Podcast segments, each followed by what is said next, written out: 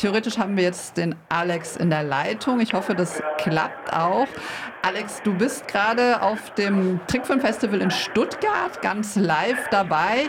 Ähm, magst du uns einfach mal was über das Festival erzählen? Was ist das genau?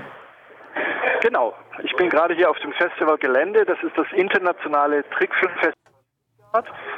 Ähm, das ist zwar jetzt gar nicht so berühmt ähm, in Spielfilmkreisen, das ist aber tatsächlich eines der ja, drei wichtigsten Animationsfilmfestivals der Welt das über die Jahre immer größer wurde. Mittlerweile ist es die Ausgabe Nummer 29, findet oder fand lange Zeit auch nur alle zwei Jahre statt und ähm, es ist total international. Also die Filme kommen aus aller Welt, die Filmemacher reisen hier an, sind eingeladen, die kommen wirklich auch aus allen Kontinenten und es ist wirklich ein Highlight für, für Animationsfilmemacher hier gezeigt zu werden.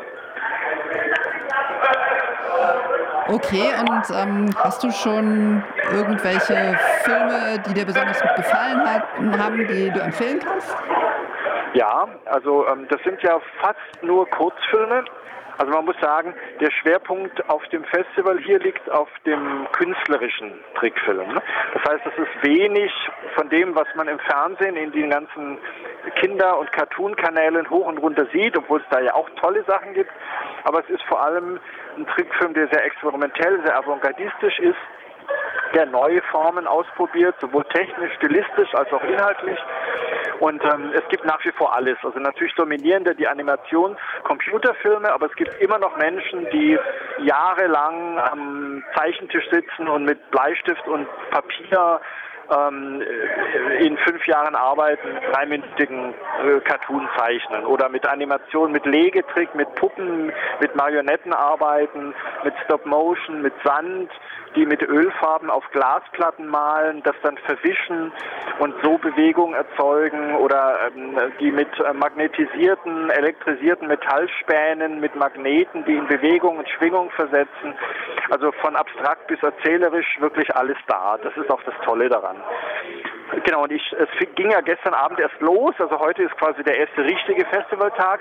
Ich würde einfach mal drei Filme erwähnen, die mich ganz besonders beeindruckt haben. Es waren schon viele wirklich tolle dabei. Ja, vor allem, wenn das kurze ähm, Filme sind, waren es wahrscheinlich auch schon sehr viele, die du gesehen hast. Das habe ich nicht richtig verstanden. Moment. Genau, ich nenne einfach mal drei Filme. Ja. Also das eine, also wir haben ähm, gerade eben lief ein wunderschöner Film aus China, ähm, am Computer animiert. Es sah aber aus, als ob er so in Aquarellfarben gemalt wäre, so ein bisschen unscharf mit unglaublich schön leuchtenden Farben.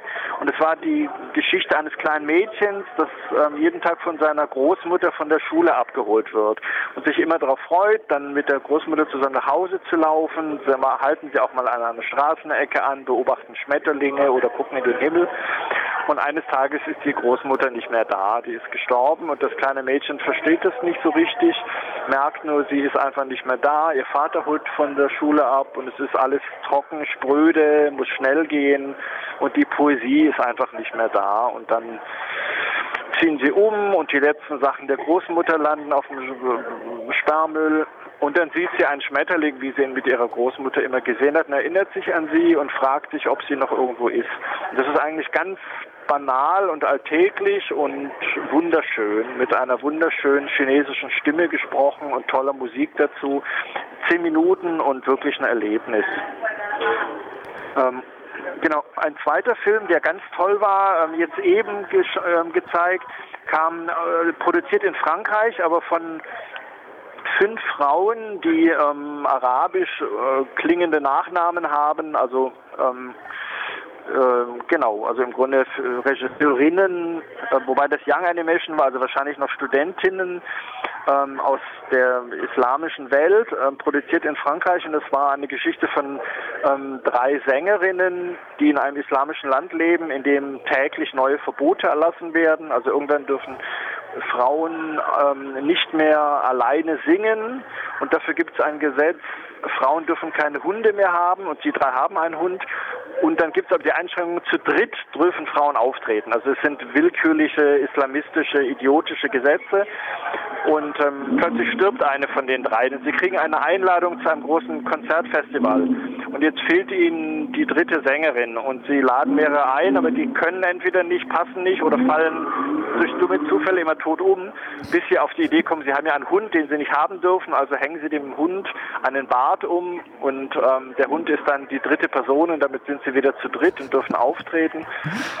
Ähm, und das ist mit unglaublich Witz und Charme und lustig erzählt und zeigt aber im Grunde diese, diese Scharia-Gesetzgebung in ihrer Willkürlichkeit, vor allem was Frauen gegenüber angeht. Und das aber in einem wirklich lustigen, minütigen Film.